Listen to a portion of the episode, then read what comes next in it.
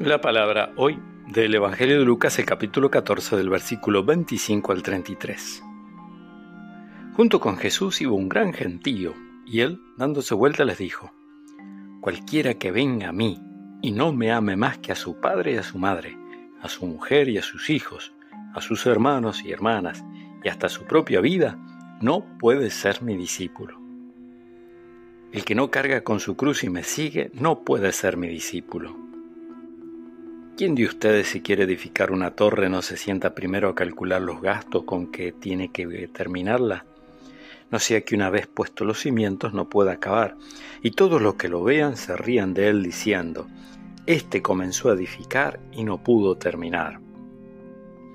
¿Y qué rey cuando sale de campaña contra otro no se sienta antes para considerar si con diez mil hombres puede enfrentar al que viene con veinte mil?